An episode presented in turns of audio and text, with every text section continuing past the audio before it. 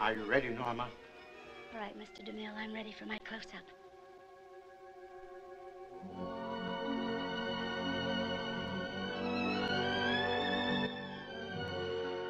Bienvenidos y bienvenidas a un nuevo episodio de Lista para el primer plano. ¿Cómo están?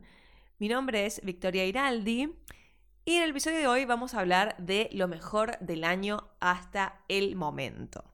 Voy a aprovechar para comentar algunas películas que todavía no pude comentar ni acá ni en KMC. Algunas de las que voy a mencionar sí ya las he comentado acá o en KMC.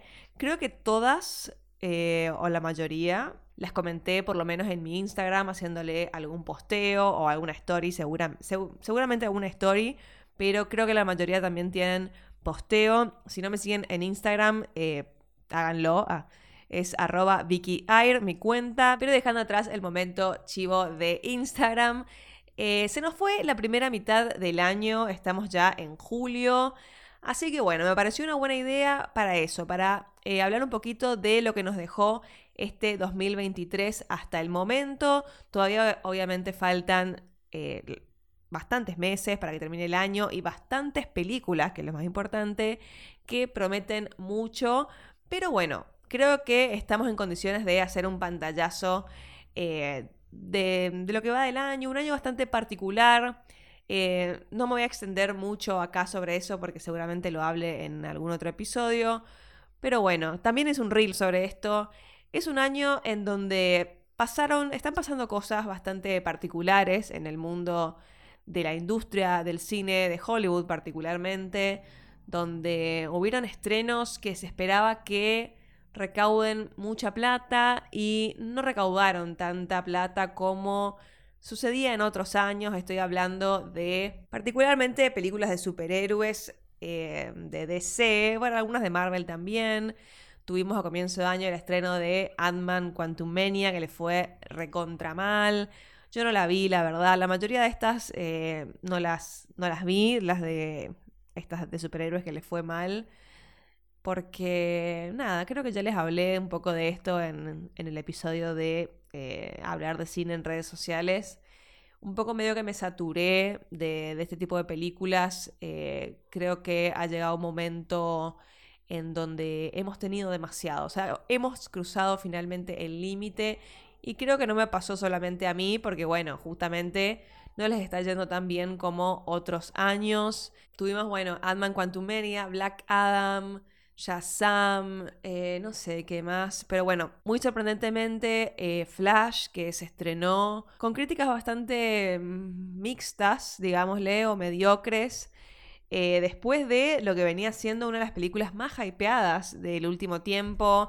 Había salido hasta Tom Cruise a decir que estaba buenísima. Obviamente James Gunn, que es el encargado de DC ahora, diciendo que era la mejor película de superhéroes que se había hecho en la historia, como todo un montón de cuestiones que la inflaron un montón, iban a aparecer obviamente un montón de Batmans, Michael Keaton, Ben Affleck, bueno, como toda esta cuestión de los cameos que en otro momento había funcionado mucho, por ejemplo, en la de Spider-Man, con los Spider-Mans del año 2021, ¿no? Sí, 21, que obviamente tocó cierta fibra nostálgica y recaudó muchísimo, muchísimo dinero, a pesar de que para mí esta, esa película no, está tan bien, es como un poco flojita de guion, pero sin embargo le fue muy, muy bien, cosa que no pasó con The Flash, que le fue muy, muy mal, o sea, va a ser una pérdida muy grande para, para Warner Bros. Discovery. Así que bueno, estamos como en esta situación un poco extraña con los tanques, o sea, como que Hace un par de años, cualquier cosa eh, medio tanque de superhéroes con una marca y personajes conocidos, y más si tiene cameos y cosas, era como un éxito asegurado y hoy en día no es tan así. Tampoco pasa mucho con los, las live actions que está sacando Disney. A la sirenita le fue, le está yendo bastante bien, pero muy lejos de los números que ha tenido, por ejemplo, El Rey León o Aladdin en 2019. También eh, Pixar ha estrenado una película que tampoco la pude ver hasta el momento, que es Elementos, película que también se estrenó en, en Cannes.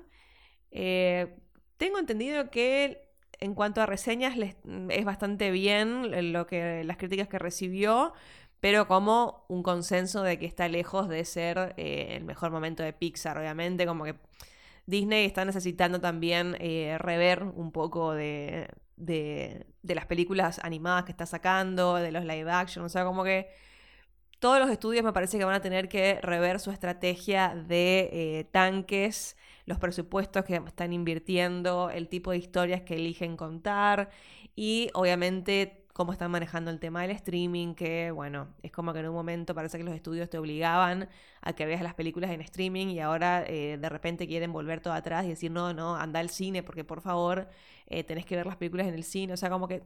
Entonces eh, el comportamiento del público se está, se está cambiando, está cambiando, obviamente tuvimos la pandemia en el medio que ha cambiado muchísimo la forma de consumir estas películas y somos un mundo muy diferente al que éramos en 2019.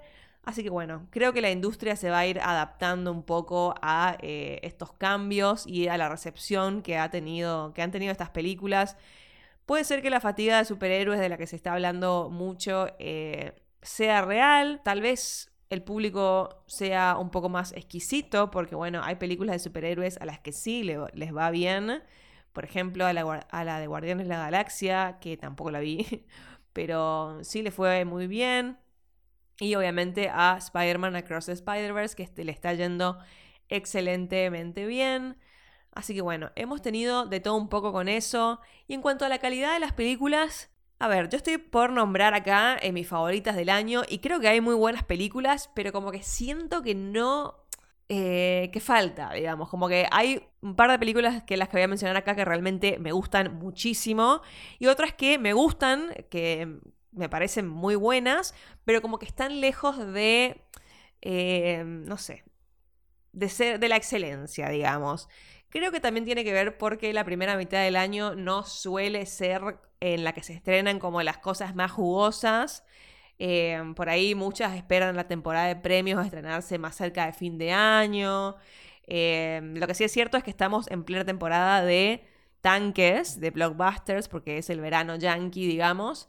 Eh, y de blockbusters, como les dije, bueno, em, la mayoría fueron decepciones, pero algunas no. Eh, así que bueno, vamos a hablar un poquito de mis 10 favoritas del año y también voy a hacer eh, menciones especiales de algunas que quedaron afuera por poquito. Así de paso aprovechamos para mencionar un par más y que les sirva como recomendación si es que eh, no las vieron. Ninguna de estas voy a hablar con spoilers por las dudas, o sea, va a ser como un comentario medio para arriba. Por eso mismo, por si no las vieron. Y también un poquito de series, pero de series eh, voy a dejarlo para, para fin de año, hacer como el repaso completo de mis favoritas, pero sí voy a mencionar eh, tres eh, cosas muy maravillosas que he visto, que también en la televisión estamos teniendo un, momento medio crítico, eh, así que bueno, voy a rescatar como tres cosas muy buenas y veremos qué nos depara la segunda mitad del año en cuanto a la televisión, porque bueno, sigue el paro y todo eso. Así que bueno, dejo de tanta introducción y vamos a hablar de mis 10 películas favoritas del 2023 hasta el momento. Metro, just to save you. Ooh, yo, I give my all. Hey, just to save you, I give all of me. Yeah, I can hear you screaming out, calling me. It's my fault, made you fall for me. So to save you, I give my all. Just to save you, I give all of me. I can hear you screaming out.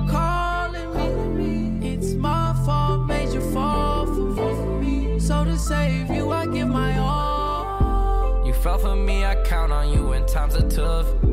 Instead of holding you down, I should lift you up. It hurts me when you start to see my flaws, my flaws. But just to save you, I risk it all. Bueno, mis 10 favoritas hasta el momento. No las voy a decir en eh, un orden particular, digamos, o sea, sí tienen un orden particular, pero no las voy a decir en un ranking, digamos, o sea, no, no no las ordené de más a menos, ni de menos a más, nada de eso. Porque no sé, porque después eh, seguramente a fin de año haga el balance del año completo y vieron que a veces las películas cambiamos de opinión con respecto a ellas cuando pasa más el tiempo, capaz se estrena una que me, me guste más o que de repente en unos meses tal me guste menos, así que bueno, para que evitar eh, contradicciones en rankings de, de, acá a fin de año, voy a decirlas en el orden en que las vi, o sea, en el orden que se estrenaron, que creo que es más o menos el orden en que las vi. Así que ese va a ser el, criterio elegido, así que no crean que la que primero digo es la que más me gustó ni nada de eso. He aclarado este criterio. Entonces la película que voy a mencionar primero, porque es la que se estrenó primero de todas estas, es John Wick 4. Así es, el capítulo 4, parte 4 de esta saga maravillosa de acción que ha definido un poco, eh, ha cambiado el género de acción, así como también lo ha hecho Mad Max hace unos años, pero específicamente el, género de acción de artes marciales, digamos, de pelea cuerpo a cuerpo, eh, de secuencias cada vez más increíbles, hechas con dobles de riesgo, coreografiadas, filmadas de, formas muy, muy claras. Eh, realmente John Wick me parece que en 2014 cambió eh, y abrió como un abanico ¿no? de, nuevas posibilidades y de un montón de otras películas que empiezan a imitar su estilo, como también ha pasado, por ejemplo, con las películas de Bourne en su momento, en, a comienzos de los 2000. Creo que John Wick eh, ha inaugurado eh, una nueva, un nuevo tipo de películas, pero las mismas John Wick son como todavía lo mejor en su, en su nuevo estilo, digamos. Y la verdad que me parece bastante increíble que la cuarta película de una saga puede ser, pueda ser así de espectacular como es John Wick capítulo 4. Eh, la vi dos veces en el cine a esta película. Es, eh, lo que sí es bastante larga, eso es como la única contra que le puedo encontrar, como que te puede cansar un poco. Eh, pero sin embargo, nada, o sea, no, ni siquiera me molesta demasiado porque la verdad que todas las secuencias de acción me parecen increíbles, eh, increíblemente ejecutadas, la del hotel, eh, la, del, arco del triunfo, el plano cenital, que es realmente como fantástico. Probablemente sea de las mejores secuencias de que vamos a ver en el año. Eh, de acción por lo menos. no quiero decir demasiado porque estamos a días de que se estrene nada, otra saga de acción que es mi favorita, eh, me gusta más que John Wick, eh, que es Misión Imposible. Así que no le quiero como dar todos los premios a eh, John Wick porque todavía falta que se estrene Misión Imposible, pero de todas maneras seguramente va a estar en lo más alto de, del ranking a fin de año también esta película, porque realmente es una cosa de locos. Además, ah, yo esto creo que lo dije en Kemes un montón de veces, pero en las películas de acción yo tengo una debilidad y son las eh, escenas dentro de boliches o dentro de fiestas, como que me encantan, o sea, es algo como un fetichito mío de, esto, me encanta ver como las luces, la gente, la oscuridad, eh, la música, cómo funciona con, eh, con peleas o con gente cagándose a tiros o a piñas.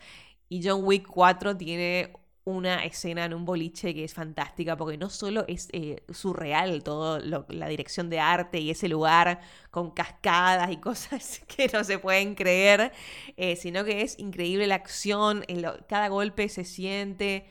Eh, nada, realmente John Wick ha elevado la apuesta muchísimo y con grandes éxitos. Por favor, la secuencia de la escalera, o sea, aparte es graciosa. Keanu Reeves Dios, o sea, qué estrella, what a movie star, Keanu, por favor, eh, increíble.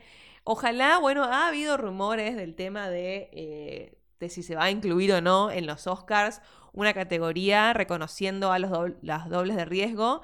Eh, y sería tipo solamente para darle un Oscar a la gente de John Wick, porque la verdad que se lo merecen. Ojalá que suceda, porque bueno, los dobles de riesgo han sido por siempre, por siempre ninguneados y nunca reconocidos por, lo suficiente por la industria. Y bueno, John Wick, que es dirigida por un doble de riesgo que es Chad Stahelski, eh, y como medio que les hace una carta de amor, ¿no? En cada película, eh, el entrenamiento y el sacrificio y lo mierda que se hacen eh, realmente.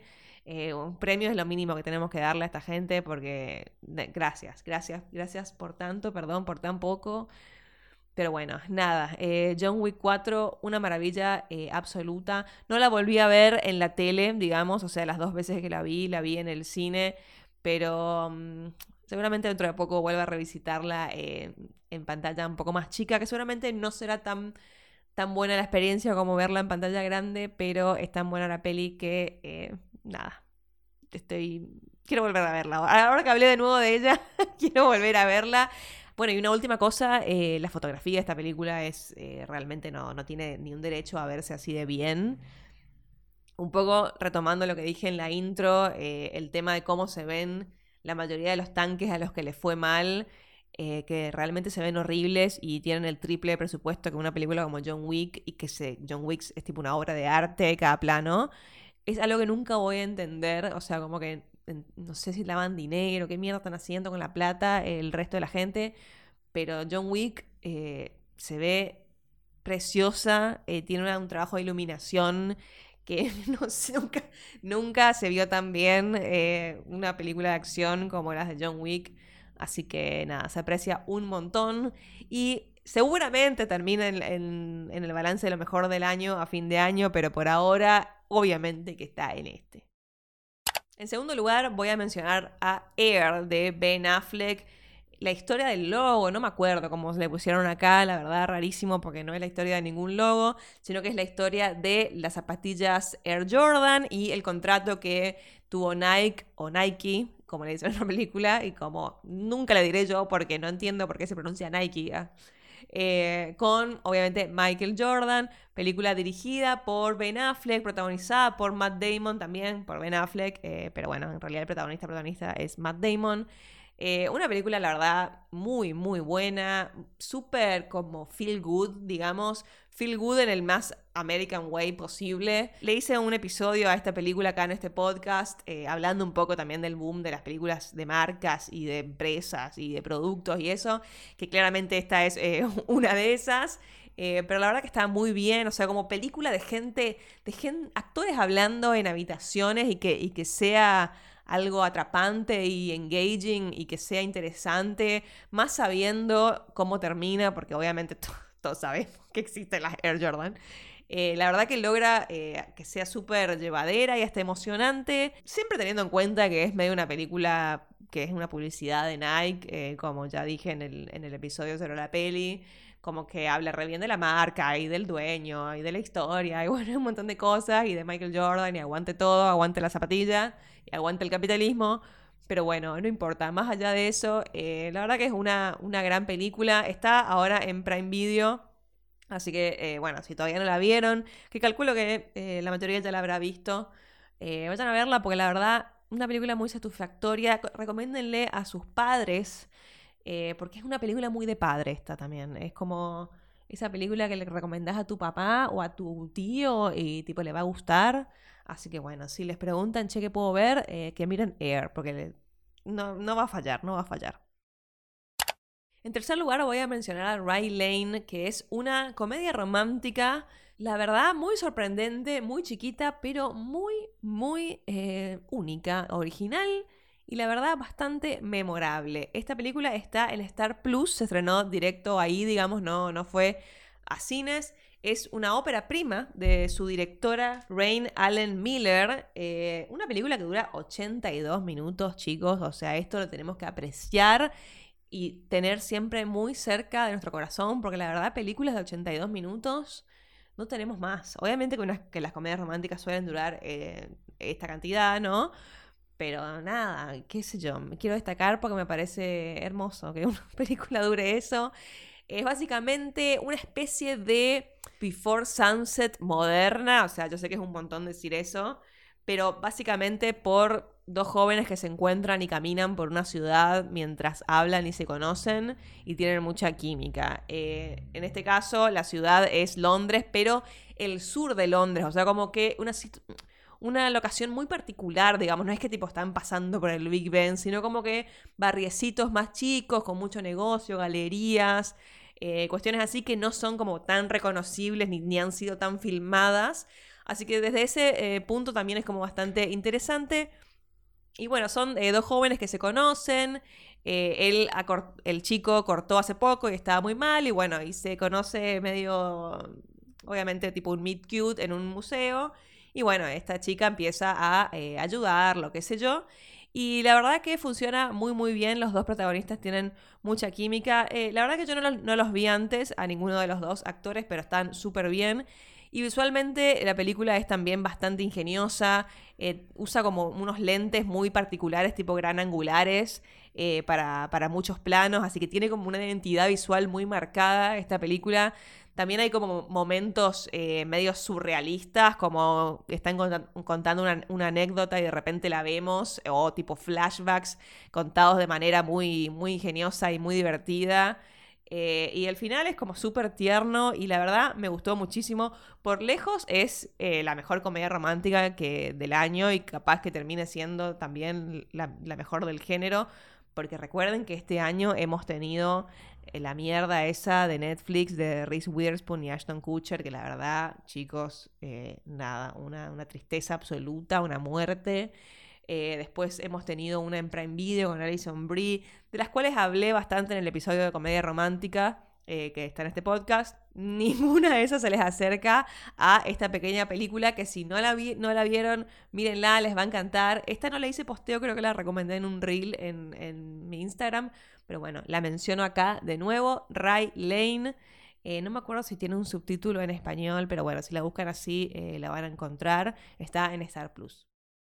En el puesto número 4 voy a mencionar a una cosa que no es una película, pero bueno, hay un par de cosas que no son películas en este ranking. O sea, técnicamente son, tipo las puedes loguear en Letterboxd, pero bueno, no son como una película ficcional y narrativa, digamos. Y es Baby J, el nuevo especial de John Mulaney. Yo no sé si ustedes saben, pero yo lo amo a John Mulaney, tipo, estoy enamorada, eh, me, encanta, me hace reír muchísimo. A mí no me gusta mirar tanto stand-up porque, porque siento que nada me da gracia, o sea, no, no, porque, no porque sea una piedra, porque me río de muchas cosas, pero no sé, en el stand-up es como que es muy difícil que yo me cague de risa, digamos. O sea, me cagaba de risa con Louis C.K., pero bueno, está cancelado.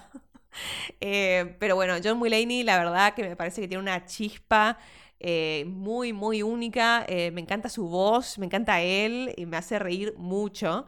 Eh, y todos sus especiales en Netflix, la verdad que están todos buenísimos. Y este es el último, que es medio, se llama Baby J y es medio una mezcla, o sea, parte, digamos, de, de otro especial que él tenía que se llama From Scratch, que es el que yo fui a ver en vivo en Nueva York, porque sí, o sea, lo fui a ver en vivo porque lo amo.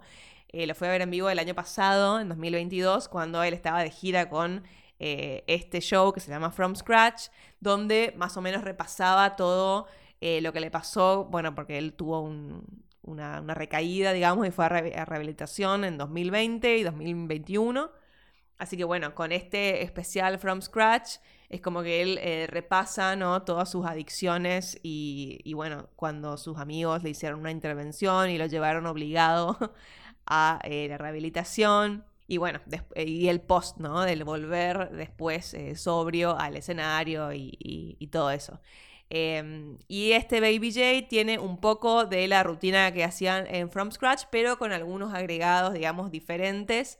Em, y la verdad, nada, o sea, lo amo, me encanta, me parece espectacular lo que hizo con su historia de vida y ojalá que, que, no vuelva a recaer y siento que si sigue haciendo como esta rutina hablando de eso, capaz que eso lo ayuda, capaz que eso lo ayuda a, a, mantenerse sobrio, ojalá que sí, por favor John Mulaney, cuídate, te queremos mucho, yo te quiero mucho.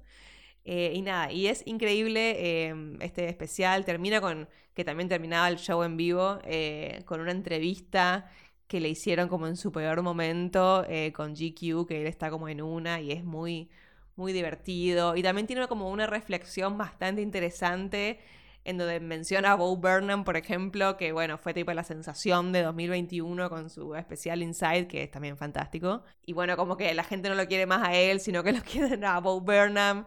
Y, bueno, y una reflexión sobre eh, como el, lado oscuro de ser likable, como eh, que ser agradable y ser eh, como súper Sí, como likable, también tiene su lado oscuro porque siempre tenés miedo como a la cancelación y, todo eso. Así que nada, me, pareció muy, muy interesante eso y es divertidísimo y lo amo, así que Baby J está en el ranking. Ay, por si no lo dije, está en Netflix, así que si no lo vieron, eh, mírenlo y miren todos los especiales de John Mulaney si nunca lo hicieron porque se van a reír mucho. El quinto lugar es para Misántropo de nuestro querido Damián Cifrón, que estoy grabando esto el día de su cumpleaños. Así que feliz cumpleaños, Damián Cifrón, feliz día de la patria, porque si hay algo más mi país, sos vos, porque cumplís el día de la patria. Así que nada, qué decir, te amamos, te amamos mucho, Damián Cifrón, gracias por tanto. Y Misántropo es su primera película eh, hecha en Hollywood, digamos, hablada en inglés, protagonizada por Shailene Woodley y Ben Mendelssohn, y es eh, un policial como clásico eh, que la verdad fue un, aire fresco, digamos, ver en el cine una película de estas, una película para adultos, de personas haciendo cosas, de adultos. Eh, y nada, la verdad me parece buenísima. Es como una especie de crítica a las instituciones y a el sistema yankee, tanto capitalista como eh, el sistema policial, eh, la posesión de, armas, los medios, como un montón de, cuestiones toca a Misántropo, que la verdad a mí me pareció muy cerrada, está excelentemente filmada, porque la verdad que Cifrón tipo, es un capo. Y nada, hay una escena inicial que es increíble cuando en, un, en la fiesta de Año Nuevo, mezclado con los fuegos artificiales, empieza este, este asesino a disparar y a matar gente random en, balcones y en edificios y en cosas. Y la verdad es eh, fantástico cómo está eh, filmado eso. Y bueno, por ahí lo que la destaca de un policial común, que tampoco en realidad hay tantos, o sea, como que hoy en día los policiales los vemos en miniseries y son tipo en siete partes. Esta es una película de dos horas, así que bueno, me encanta cuando pasa eso. Eh, pero bueno, en esta película el asesino, digamos, el asesino serial, está tratado como también... Em, de una forma que no lo justifica, pero como intenta explicar el por qué existen este tipo de eh, personas y de seres que hacen esto en la cultura norteamericana y cómo la cultura misma eh, beneficia la aparición de este tipo de, gente. Eh, la verdad, muy, muy interesante. Eh, Shailene Woodley y Ben Mendelssohn están eh, súper bien. Y nada, una, una, película, la verdad, súper, súper sólida. Bueno, Cifrón contó lo, lo, mucho que le costó. bueno, hace mucho no estrenó una película. su última película fue Relatos Salvajes, o sea, hace 10 años. Y bueno, estaba trabajando en una, con un estudio que después le fue frenando, cambiando el guion un montón de veces, hasta que, bueno, finalmente se salió de eso y empezó con Misantro, después le agarró la pandemia. Eh, también cuando le quisieron vender eh, a, Estados Unidos no le cerraba por la temática, el tema de los tiroteos y de la crítica, como que eh, no, no pegó muy bien ahí, así que no se distribuyó en salas ahí, pero bueno, sí en el resto del mundo, en Europa, acá obviamente. Así que bueno, como que toda una historia interesante detrás de, la producción de esta película y también escucharlo Cifrón explicar. Me, gustó mucho, lo, vi, vi, varias entrevistas a, él y nada, me parece un tipo súper lúcido y súper sincero y muy inteligente, obviamente, y talentoso. Así que nada, aprecio mucho todo lo que haga y lo que dice y, que sea nuestro, que sea nuestro. Así que bueno, Misántropo, si no la vieron en cines, eh, debe estar, se encuentra por ahí, el título en inglés es To Catch a Killer, por si tienen que buscar el torrent. seguramente lo van a encontrar en inglés. Seguramente pronto aparezca en alguna plataforma, pero bueno, por ahora se encuentra por ahí. En el puesto número 6 voy a poner otra cosa que no es una película narrativa y es Still, a Michael J. Fox Movie, que es el documental de Michael Fox que está en Apple TV. Este documental se estrenó a comienzos de año en Sundance y después apareció en, Apple TV en creo tipo mayo. Así que bueno, si tienen la plataforma, vayan a verlo y si no, lo bajan por ahí, etcétera. Bueno, ya saben. Eh, este documental, la verdad que yo tenía mucho miedo cuando, cuando bueno, leí su, por su paso, sobre su paso por Sundance y después el trailer y demás, y como que dije, uh, va a ser como un golpe bajísimo. Yo, bueno, Michael Fox, me parece que todos lo queremos mucho, yo lo quiero mucho, y nada, como verlo y, un documental sobre su enfermedad y todo eso, yo dije, no, tipo, o sea, me pego un tiro después de verlo. Así que en realidad no planeaba verlo porque no quería sentirme mal y, ver una cosa que se, no sé, se regodee en el sufrimiento de una persona.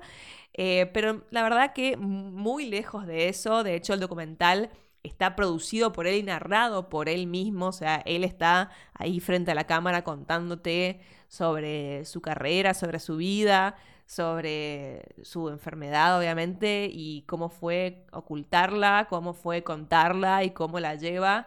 Y la verdad que lejos de ser un golpe bajo, es eh, una cosa bellísima. Este documental es como que lo querés mucho más a Michael Fox después de verlo, aunque, eh, no sé, es muy difícil porque ya, todos lo queremos mucho. Eh, pero él es una persona realmente inspiradora. La fuerza y la buena onda que le pone a, todo es, eh, la verdad, muy admirable e inspirador.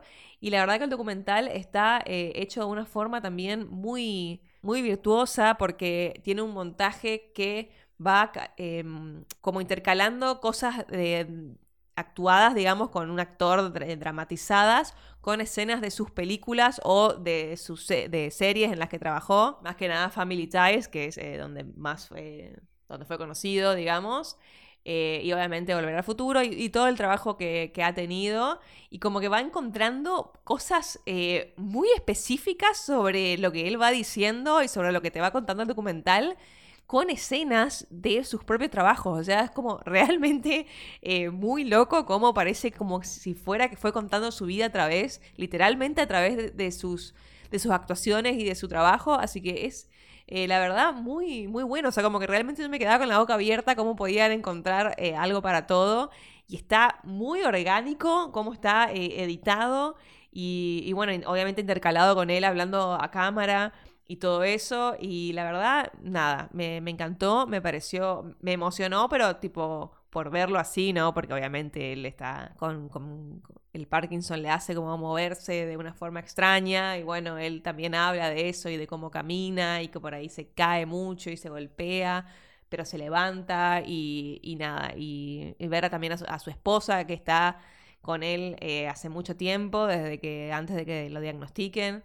Eh, es también como muy, muy lindo. Así que me encantó este documental, se llama Still. Así que si tienen Apple TV, búsquenlo ahí. Muy, muy recomendable.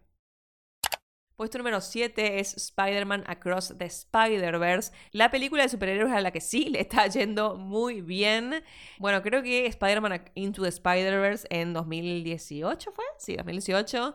También, así como dije que John Wick cambió eh, el género de acción eh, y generó un antes y un después y empezó a influenciar a un montón de, películas del género, sin dudas, Into the Spider-Verse eh, influenció muchísimo la animación y después de su estreno pudimos ver un montón de otras películas que maman mucho de Into the Spider-Verse, algunas que son producidas por el mismo equipo, que es por ejemplo de Mitchells vs. The Machines en Netflix, de película del año pasado. Pero la verdad, eh, Into the Spider-Verse es un logro impresionante de, la animación. Y acá en Across the Spider-Verse se superan. O sea, realmente no se puede creer el nivel de detalle y de belleza de cada plano, los colores, las texturas, cómo, cómo se ve cada, cada multiverso. Eh, realmente es te quedas con la boca abierta. Me hubiera gustado verla, o sea, la vi solamente una vez en el cine, pero me gustaría volver a verla simplemente para apreciar más eh, la, belleza de la animación de esta película, porque no se puede creer realmente, no se puede creer. Y creo que me parece que ahora Pixar eh, se queda mirando, ¿no? Como diciendo, wow, ¿por qué? ¿Cómo hacen esto? Porque obviamente que Pixar siempre tuvo animación hermosa, pero lo que hacen acá es eh, no sé, las secuencias de acción, la cantidad de cosas, es, realmente, pero de otro nivel, a otra escala. Eh, y bueno, de hecho, hace poco salió una historia, ¿no? Bastante polémica en, en Vulture sobre algunos animadores que trabajaron en la película hablando un poco bastante mal del clima que se vivía en la producción de esta película, que de hecho debería haberse estrenado, me parece que en 2021 o 2022. No, 2022 y se atrasó la fecha de estreno como tres veces. Y en parte era por esto, ¿no? Porque aparentemente Phil Lord es. Bueno, no me acuerdo. Nunca sé si es eh, Phil Lord o Chris Lord. No, es Phil Lord y Chris Miller. Aparentemente Lord, que es el un, 50% de la dupla, ¿no? Esta que, que produjo, por ejemplo, las películas de Lego Movie, 21 eh, Jump Street y eh, estas películas de, de Spider-Man. Eh, ellos no son los directores, pero son los productores y aparentemente, según la historia esta de Vulture, especialmente Phil Lord es el que toma cada decisión y el que tiene que aprobar cada plano y supuestamente les hacen renderizar y hacer un montón de secuencias a los animadores y no pueden seguir avanzando hasta que él no apruebe, entonces pierden un montón de tiempo, a veces él cambia cosas enteras y tienen que empezar de cero, eh, tienen que trabajar contra reloj, eh, no sé, 17 horas al día para llegar.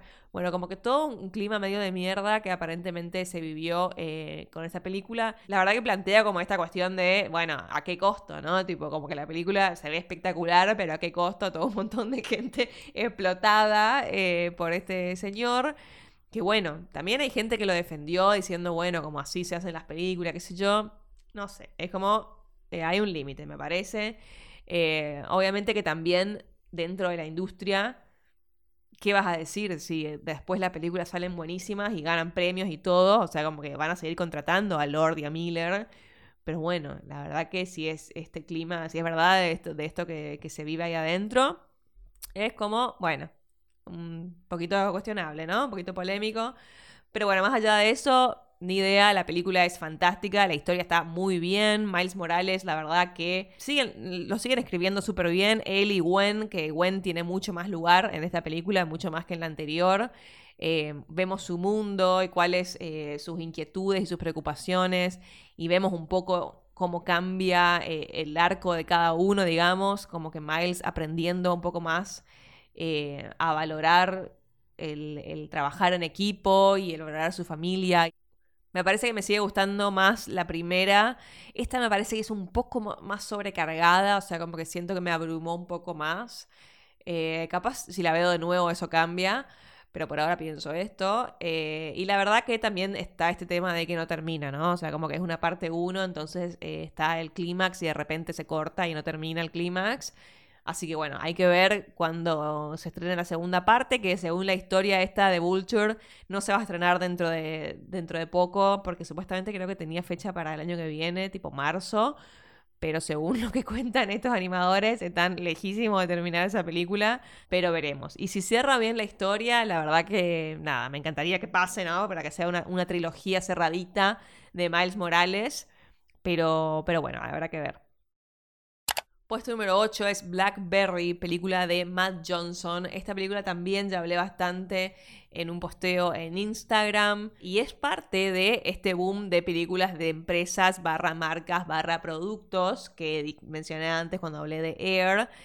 Pero la verdad que si este género nos va a dar joyitas como esta, que sigan, ¿no? Eh, la verdad que también nos ha dado películas un poco más mediocres, como este año Tetris, que la verdad que es medio, medio chota. Y también vi otra en eh, Star Plus que se llama Flaming Hot, que es sobre los hot chitos. O sea, ¿really? Como, ¿quería saber la historia de los hot chitos? Bueno, ni idea. Pero lo dirige Eva Longoria y está en Star Plus. La peli es no me gustó mucho a mí, no estaba muy bien lograda, no, me, no sé, el protagonista no me cerró, me pareció medio, medio molesto, tipo medio annoying. Y mm, no sé, es como demasiado cliché, como que está muy en tu cara lo que te quiere decir, porque bueno, la persona que inventó los hot chitos es un mexicano viviendo en Estados Unidos, que trabajaba en chitos hace mucho y bueno, un día quiso hacerle más picante etcétera. Entonces, bueno, como habla de eso, ¿no? De la, integración de la comunidad latina, etcétera. Pero como que muy, muy subrayado y muy en tu cara y como medio, medio, medio boba en ese, en ese sentido. Y es un poco aburrida también, como que, bueno, quería que termine. Muy lejos, muy diferente a lo que pasa con Blackberry, que es completamente atrapante. Es. Eh, fantástica esta película, me gustó más que Air, o sea que fíjense de buscarla, esta no está en plataformas, ni se estrenó en el cine, ni se va a estrenar, porque es una película muy chiquita, canadiense, súper independiente, que se estrenó, no sé, en un par de festivales. Eh, pero creo que tuvo un paso limitado por salas en Canadá y en Estados Unidos, no sé. Pero por ahora se encuentra en torrents. Búsquenla, pues realmente es buenísima. O sea, a un nivel no sé, me hizo, no, no, a ver, no me hice acordar de Social Network porque Social Network es perfección pura, también tiene episodio en este podcast, pero claramente es heredera, ¿no? Es como hijita. de, eso. Y encima la vi eh, después de que terminó Succession. Y también como que está filmada muy parecida a Succession. Entonces me hacía acordar. Y obviamente todo el mundo oficinístico y todo esto es como bastante similar. Y es eh, bastante diferente de Social Network porque Blackberry es más cómica. O sea, es como más comedia. Que en eso para ahí se parece a Succession porque... La verdad que es como, no sé, Succession a veces es un drama y a veces es una comedia y lo mismo en esta película. Y es obviamente la historia de BlackBerry, ¿no? Del creador y con su amigo que tenían esta idea de en los noventas de hacer un teléfono que también sea un también sirva para mandar y recibir mails y también sea un localizador sin que colapse las redes y sature las redes de, de las compañías telefónicas y los servidores, que en ese momento era lo que no se podía lograr. Y este chico Mike Lazaridis encontró la forma de hacerlo, pero bueno, necesitaban como la pata de marketing, ¿no? Para poder vender esta idea, porque obviamente en el mundo capitalista, si vos simplemente tenés una idea y no sabes cómo puta venderla, ni cómo hacer un pitch ante una compañía, nadie te va a dar pelota. Entonces, eh, un poco también lo aprendimos en Succession eso, o sea, como que el mundo de, de las compañías públicas es básicamente marketing. O sea, como que las acciones suben porque a la gente le gusta un pitch o, lo que sea. Es más allá del producto, es cómo te ven eh, y, si, si generas confianza eh, sobre lo que vas a vender. Que también algo que pasó en otra serie del año pasado, es, que es de Dropout, que muestra el caso de eh, Elizabeth Holmes y cómo ella estafó a un montón de gente porque básicamente era muy... ella era lo contrario, digamos, era muy buena vendedora pero tenía un producto que no existía, o sea, que era una mierda, que no funcionaba, y sin embargo llegó a tener una compañía que valía billones de dólares porque sabía venderlo. Eh, así que bueno, todo eso me parece bastante fascinante de este mundo oficinístico y de, Wall Street. De... Había leído una, crítica de, no me acuerdo qué, crítico que escribe en, me parece, no sé si era en IndieWire eh, o dónde, pero que llama este género como el, el, money bro, el género money bro, eh, que me parece muy acertado. Y bueno, ¿cómo se ve esto, no? ¿Cómo, cómo se comportan estas compañías y las acciones y cuánto valen y demás, dependiendo de, eh, de nada, de imagen básicamente, más que de real, productos reales. Eh, pero bueno, BlackBerry obviamente, con la ayuda de eh, Mike Lazaridis, con su amigo este, que es Matt Johnson, el director que hace del amigo, que es como el doble de Seth Rogen, porque me pasaba que lo veía y decía, ¿por qué no es Seth Rogen si es igual a Seth Rogen? O sea, es muy loco. Encima es canadiense también. Así que bueno, bueno más allá de eso, eh, la otra pata, digamos, de este trío es Glenn Howerton, que es el que hace de eh, este, este capo de, Wall Street. Bueno, no es Wall Street porque bueno, están en Canadá, pero bueno, que sabe vender, sabe pichear, pero es medio un chanta. Eh, fantástica la actuación de este chico, este señor Glenn Howerton, que tengo entendido que es conocido de la serie Always Sunny en Filadelfia, serie que nunca vi, así que no tenía ni idea quién era esta persona, pero acá está súper bien, como ese, el típico pelado pedante, arrogante que querés surtir una piña de Wall Street, eh, ese mismo que grita y como que es un, pedante de mierda, bueno, ese tipo, eh, la verdad que perfecto, perfecto, es como un tipo que sabe eh, putear y gritar de una forma muy magnética, o sea, como que lo odias y lo querés seguir viendo. Y me hizo acordar al personaje de, eh, Air, la otra película de marcas de este ranking. El, personaje de el, representante, el manager de Michael Jordan, que no me acuerdo el nombre del actor, pero es como un actor bastante conocido así de reparto que también me hizo reír mucho, porque este, este, típico, estos personajes que son como muy gritones y que son unos, unos assholes, pero como que te los actúan de una forma tan carismática que solo en una película te pueden gustar, porque en realidad en la vida real claramente le surtís una piña. Eh, nada, me hizo acordar, sería como el paralelismo de ese personaje acá en Blackberry. Fantástico. Y obviamente eh, cuenta ¿no? la historia del de, eh, ascenso y la caída, pero de una forma súper enganchante y también eh, como muy mm, económica, o sea, como que te muestra cómo, cómo fue de la nada a que la idea se pueda vender y después hay varias secuencias de montaje eh, muy, muy bien llevadas, con mucha música. Esta película tiene muchas canciones muy dos mileras que te las tiran ahí como muy conocidas, buen, buen soundtrack. Eh, y funciona muy bien y de repente ya estamos como en los 2000, cuando todo el mundo tenía el BlackBerry, obviamente sabemos lo, que se viene y también está muy bien manejado el, arco y cómo, cómo puede cambiar eh, una persona, que es el personaje de Jay Baruchel, Mike Lazaridis, que empieza siendo como medio un nerdy awkward y termina siendo medio un forro. Y bueno, obviamente esto no es spoiler porque todo el mundo sabe lo que pasó con los BlackBerry, que bueno, básicamente apareció el iPhone y nunca más nadie tuvo un BlackBerry. Pero bueno, también como esto, ¿no? Como de repente aparece una nueva cosa y si no te adaptaste, chau. O sea, eh, realmente sos todo un día y al otro día sos nada, literalmente en el, mundo del capitalismo y de las compañías. Eh, y bueno, obviamente aparece nada menos que el iPhone con Steve Jobs, el mayor pitcher de la que ha existido, el mayor vendedor que ha existido. Eh, y bueno, cómo, cómo peleas contra eso, ¿no? Así que fantástica esta película. La se las recomiendo muchísimo. Estoy muy segura de que va a terminar en, en mi balance del año a fin de año. Así que mírenla. Puesto número 9 es una coming of age preciosa, preciosa, muy dulce, muy linda y se llama Are You There God? It's Me, Margaret.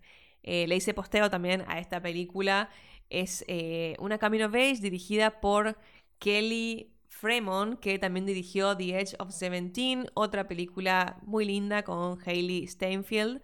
Eh, también una Camino of Age, en ese caso como una chica adolescente que tiene tipo 16, 17.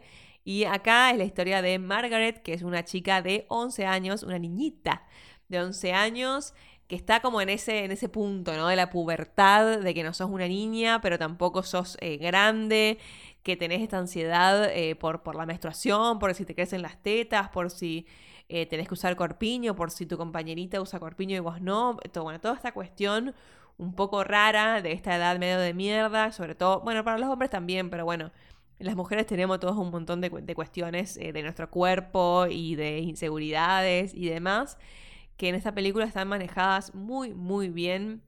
Es una película muy, muy dulce y tierna es graciosa eh, y la verdad como que sentí un calorcito eh, al verla como muy, muy bello. Esta película también es muy feel good, es muy comfort, es muy hermosa, la verdad. Está basado en un libro del mismo nombre que se, que se, publicó en 1970, que tengo entendido que en Estados Unidos es como bastante famoso este libro y esta autora que es Judy Bloom. Acá, la verdad que en Argentina yo no la conocía ni, ni a ella ni, ni al libro. Eh, pero bueno, en Estados Unidos parece que es muy popular, así que está ambientado en, los 70 y Margaret vive en Nueva York, pero cuando arranca la película los padres le dicen que se van a tener que mudar a Nueva Jersey, a vivir en un suburbio, en un lugar un poco más tranquilo y obviamente no en la ciudad. Así que ahí Margaret tiene tipo una crisis eh, existencial y porque va a cambiar de escuela, de barrio, de amigos, de todo. Y eh, de donde viene el título de la película es que Margaret tiene como una dicotomía, ¿no? De la religión. Y es por este lado que se aborda como el camino age, lo cual me parece muy único y eh, muy acertado, muy interesante porque no lo había visto antes. Y bueno, su mamá es católica y su papá es judío, judío como más practicante la parte judía de su familia que, que su mamá que es católica, porque bueno, eh, hay toda una historia de eh, los padres de, de, su mamá, que es Rachel McAdams. Bueno, no les voy a contar más por si, por si la ven, por si no la vieron. Pero bueno, entonces decidieron no, no bautizar ni darle ni una religión a Margaret para que ella pueda elegir eh, su propia religión cuando crezca. Entonces Margaret como que siempre no le, no le gustó, les hace sentir incómoda las fiestas religiosas y todo, porque ella como que no, no sabe cuál es su identidad, que, ella tiene una religión, no tiene, tiene que elegir entre su mamá y su papá, bueno, toda esta cuestión. Entonces cuando eh, arranca la peli y ella se tiene que mudar, empieza a conversar con Dios. Eh, y obviamente son simplemente monólogos con ella misma, estas conversaciones, entre comillas, con, con Dios la, ayudan un poco a transitar esta, este momento de su vida, mientras se hacen nuevas amigas, mientras eh, empieza a gustar un chico, mientras se aleja de la abuela e intenta mantener ese vínculo. Y bueno, eh, también un poco mientras sus padres, más que nada su madre, porque el padre está medio, medio dibujado, porque es una película muy como de, de madres, como de, de mujeres. Eh, así que bueno, le dan también mucho lugar al personaje de Rachel McAdams, que está fantástica, o sea, la quiero mucho a ella y la verdad que acá está re bien. Y la relación que tiene con, con Margaret es muy hermosa. Y también está el personaje de Kathy Bates, que es la abuela de Margaret, que en realidad es la mamá del papá, o sea, no es la mamá de ella. Eh, pero también las escenas que tiene con, con la nenita, con la nieta, como súper tierno. No, muy hermosa, la verdad, esta película. Eh, me hizo llorar, llorar, pero de como de la ternura. Es muy hermosa. También, una, esta es una película para que le recomienden a su mamá. Así como a Air le recomendaron a su papá. esta recomiéndenla a su mamá. No por nada como estereotípico ni nada, pero creo que esta es una película como de madres. Eh, y si quieren, si tienen hijos, véanlo con sus hijas. Eh, y porque es muy, muy linda la, la relación, el vínculo madre-hija que hay en esta película. Hermosa, me encantó. No está en plataformas, también hay que buscarla por ahí. Y el puesto número 10 es una película que vi hoy, hace, no sé, un rato antes de grabar este podcast, y se llama Nimona. Es una película que está en Netflix, una película animada dirigida por Troy Quinn y Nick Bruno, un dúo de directores que también, que ya han hecho otra película eh, animada antes que se llama Espías disfrazados, espías, espías, no sé, ni idea, una que no conozco la verdad, eh, pero esta película está muy bien, es muy linda, también tiene un mensaje eh, súper super lindo y está basada en un cómic y aparentemente por lo que pude leer un poquito antes de grabar, esta película está en producción hace bastante tiempo. Inicialmente la película estaba en el estudio Blue Sky Studios, que es actualmente de Disney, que, o sea, es de Fox, digamos, y que ahora es de Disney, que es la película que produjo las, películas de la era de hielo y todas esas, pero como que siempre medio que la,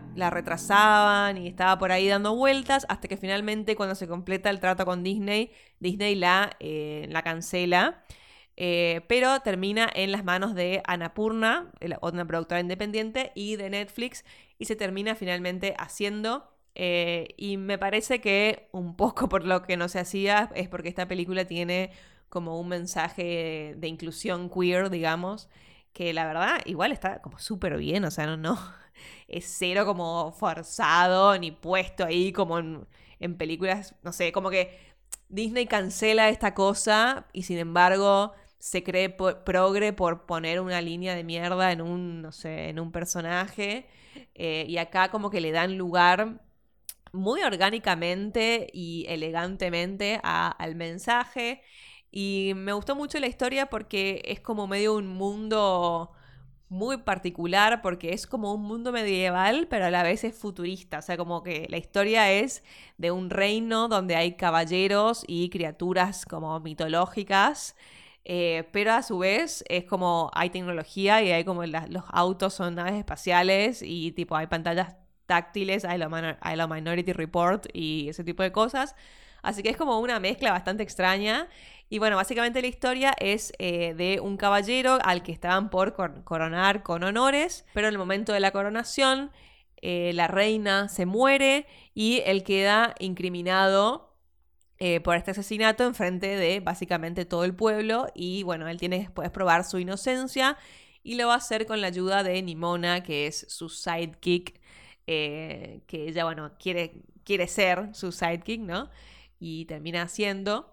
Y bueno, en realidad es más la historia de ella, pero también la historia de él eh, tiene que ver, o sea, como que se complementan los dos arcos. Y bueno, el tema queer es de que él es gay y tiene, al comienzo de la película se ve una, relación con otro caballero. Y, bueno, un poco después el, conflicto de lo que le pasa a él cuando es incriminado es, eh, bueno, cómo se aleja de, de su pareja.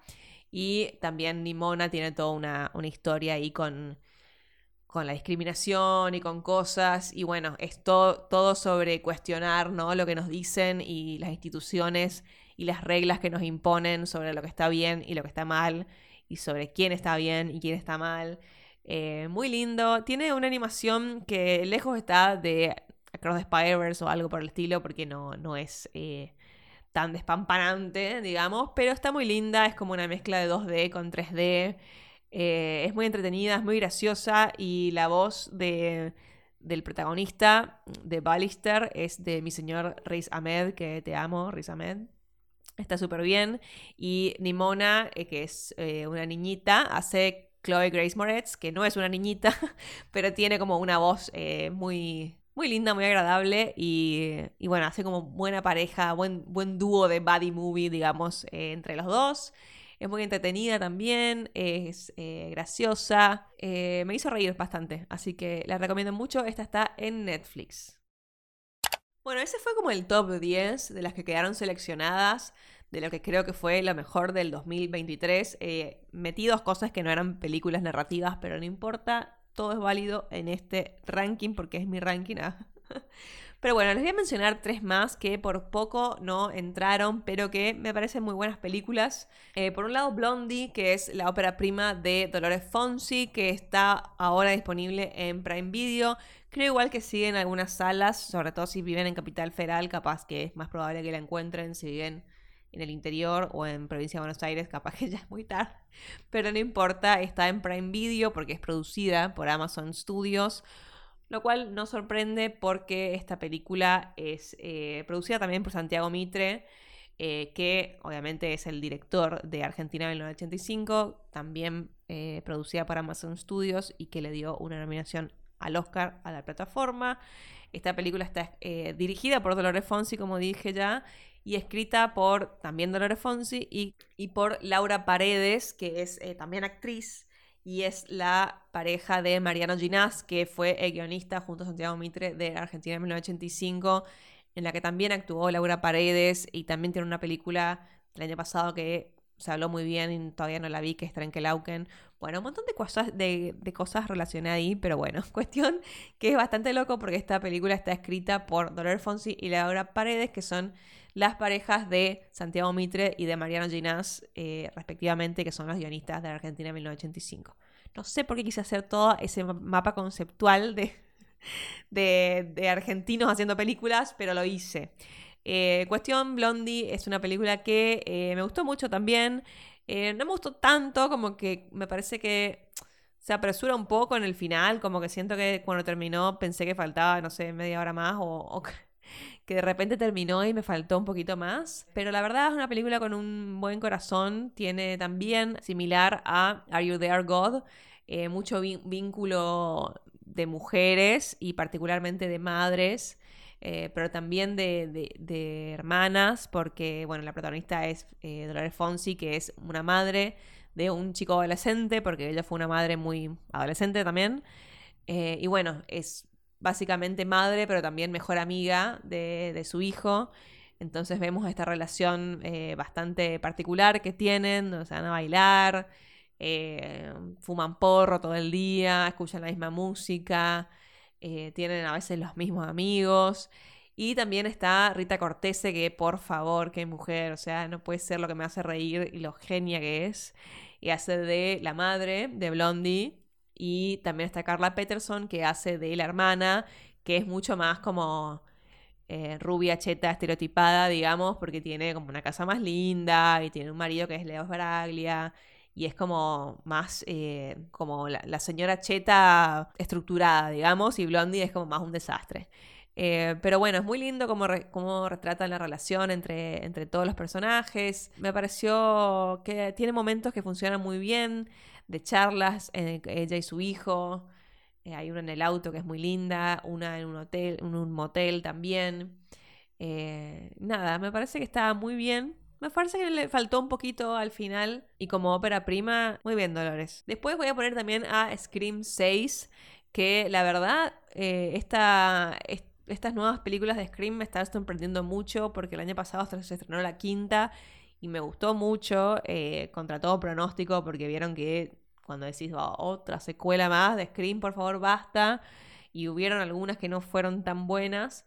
Eh, pero para mí, en realidad, Scream casi nunca decepciona. Eh, me divierte mucho a mí las películas de Scream. Y estas nuevas con Jenna Ortega y Melissa Barrera, ¿es la otra chica? Sí, creo que sí. La verdad que me gustan mucho.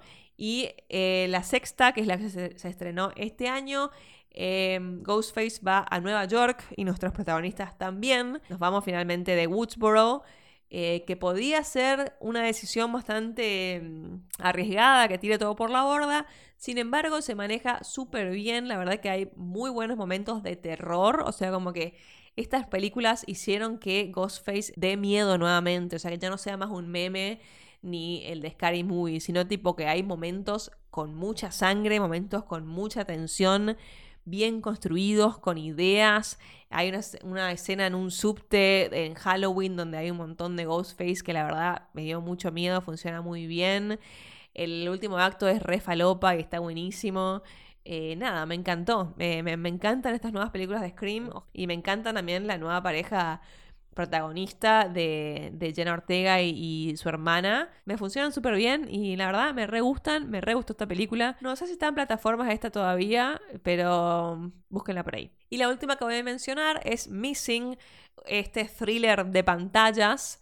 Eh, que es del mismo director que hace un par de años sacó Searching, que es eh, básicamente lo mismo. Es alguien buscando a otra persona a través de computadoras.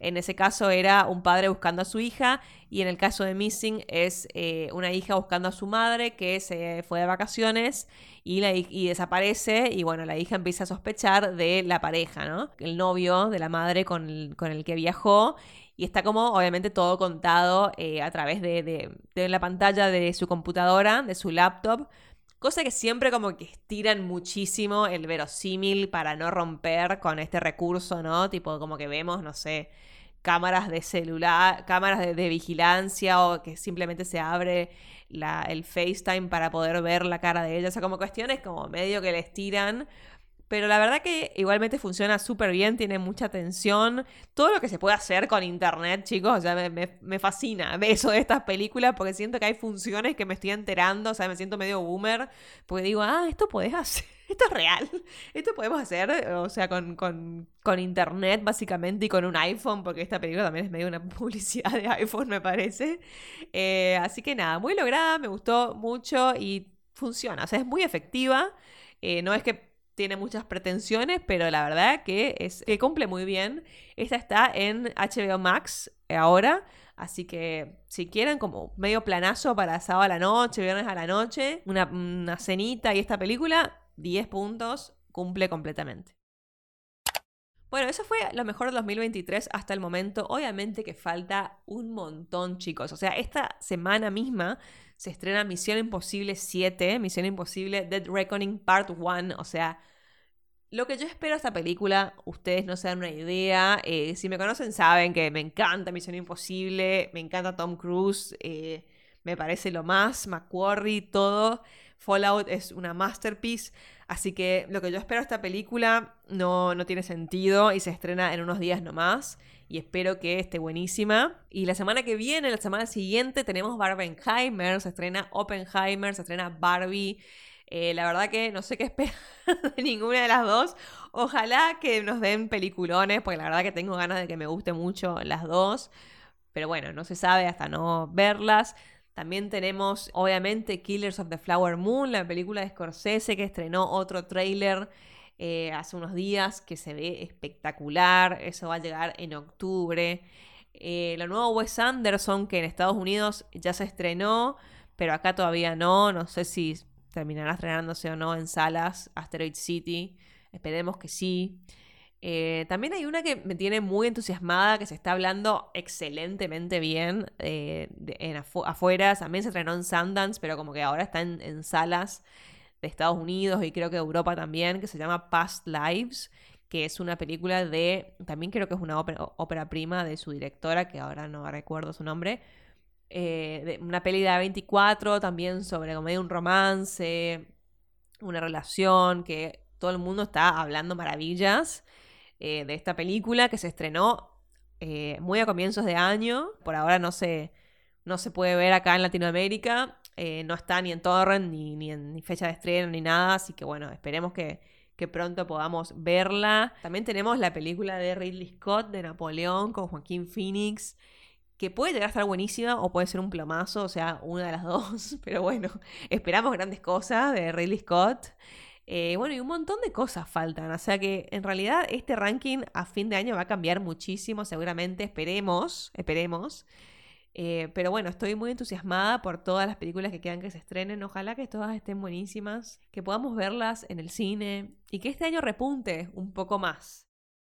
Pero para terminar de hablar de las películas, menciono rápidamente de series, porque también las series yo siento que llegó un momento este año donde fue, eh, donde hubo un antes y un después. Como que ahora no sé qué panorama tenemos de series, no, no sé qué esperar, digamos, del formato televisión ahora, no sé con, qué nos van, a, nos van a deslumbrar, porque el año pasado terminó Better Call Saul, una de las mejores series de los últimos tiempos, y este año terminó Succession y terminó Barry. También otras dos series excelentes. Eh, Succession, me, o sea, me parece realmente se fue eh, allá arriba, digamos, sí o sí va a ir al, pequeño hall de la fama de las, de las mejores series de todos los tiempos, porque terminó excelente. Y, y, me parece que con el final de Succession y el final de Barry, que creo que Barry, mm, en mi opinión, trastabilló un poco a lo último, como que no me terminó de convencer la última temporada, pero tampoco por eso le voy a quitar mérito a una serie que está muy bien escrita, que se pone muy oscura, pero que critica un montón de cuestiones de tanto desde la cultura de las armas hasta la industria de Hollywood, pasando por un montón de cosas. Eh, Barry, la verdad que me parece fantástica, y Bill Hader también. Eh, realmente una revelación eh, de, en cuanto a dirección y, y talento para, para el lenguaje cinematográfico, que la verdad espero, espero grandes cosas de Bill Hader. Y me parece que con el final de Succession y de Barry termina como otro momento de la PIC TV, digamos, como la televisión de prestigio, que realmente no sé qué puede llegar a venir que, que suplante. Pero hace unos días se estrenó la segunda temporada de The Bear, que está en internet únicamente porque en Star Plus se va a estrenar recién en agosto. Eh, pero como ya se estrenó y ya la vi, eh, voy a mencionarla acá. Igual después la voy a hacer un, episodio solo a, la, a The Bear, hablando un poquito de la primera temporada y, y, de la segunda, que es la que acabo de ver, porque realmente The Bear es una cosa preciosa, preciosa. Me parece que en esta segunda temporada logran eh, superarse muchísimo. Hay o sea, se, nota que es mucho más grande por un montón de cuestiones que no les quiero adelantar por si no la vieron. El final de la primera temporada de Bear a mí me destruyó. O sea, como que lloré de una forma que no me esperaba llorar. O sea, como que yo estaba viendo de Bear y me gustaba mucho, mucha adrenalina, mucha intensidad, el mundo de la cocina, qué sé yo, qué lo otro. Pero en el final no pensé que me dé una daga en el corazón como lo hizo y me desplomé. Pero en esta segunda temporada lloré con todos los episodios. O sea, como que cambia un poco el enfoque y ya no es tan intenso, sino que es eh, como más enfocado en los personajes y, en cómo los quiere. Porque esta serie quiere mucho a sus personajes y realmente uno termina queriéndolos muchísimo también. Eh, es como una serie cero cínica, es realmente muy sincera y, toca cuestiones complicadas de sus personajes en esta segunda en la primera también, pero en esta segunda un poco más, pero lo hace con un no sé, con un cariño y una delicadeza que realmente me emociona porque es muy, muy fantástica esta serie. Así que bueno, incluyo también a The Bear en este momento Peak TV. Igual de ver no terminó porque todavía no se confirmó una tercera temporada, pero la verdad que es casi seguro que, vaya a ver porque a la gente le encanta y a la crítica también. Así que no creo que se pierdan de hacer una más. Em, pero nada, creo que con el final de Succession, que no, no voy a hablar tanto acá porque hay un episodio de KMC que lo grabamos hace como más de un mes, pero va a salir. Quédense tranquilos que va a salir. Y ahí hablamos como dos horas del final de Succession y de, bueno, de la temporada y de todo. Y de Barry va a haber también. Eh, igual todas tienen posteo en, mi Instagram. Pero bueno, no quería dejar de mencionarlas como highlights de, la primera mitad del año porque realmente creo que es, eh, son excelentes estas tres cosas. Y bueno, veremos qué nos depara el mundo de la televisión eh, por ahora. Creo que no hay, más allá de ver no hay por ahora como en el horizonte algo tan bueno como Succession o como Barry o como lo fue Better Call Saul hasta el año pasado. Así que veremos qué pasa con, eso. Eh, y bueno, chicos, hasta acá el balance de los primeros seis meses del 2023. Todavía quedan seis meses más. Esperemos que nos deslumbren, que haya muy buenas películas, muy buen cine. Eh, y nada, cuéntenme, seguramente como siempre habrá un posteo en Instagram para que puedan comentarme si están de acuerdo, cuáles fueron sus películas favoritas de la primera mitad del año, si hay alguna que no mencioné, que me perdí. Eh, seguramente porque no es que he visto las películas que se estrenaron, pero de las que vi, estas fueron las que más me gustaron. Eh, así que bueno, cuéntenme cuáles fueron las suyas, así que seguramente saqué recomendaciones yo de ahí también. Eh, y bueno, si, alguna de estas no vieron y ven por escuchar este podcast, también cuéntenme. Eh, y nada, chicos, eso fue todo por hoy. Nos escuchamos la próxima. Chao.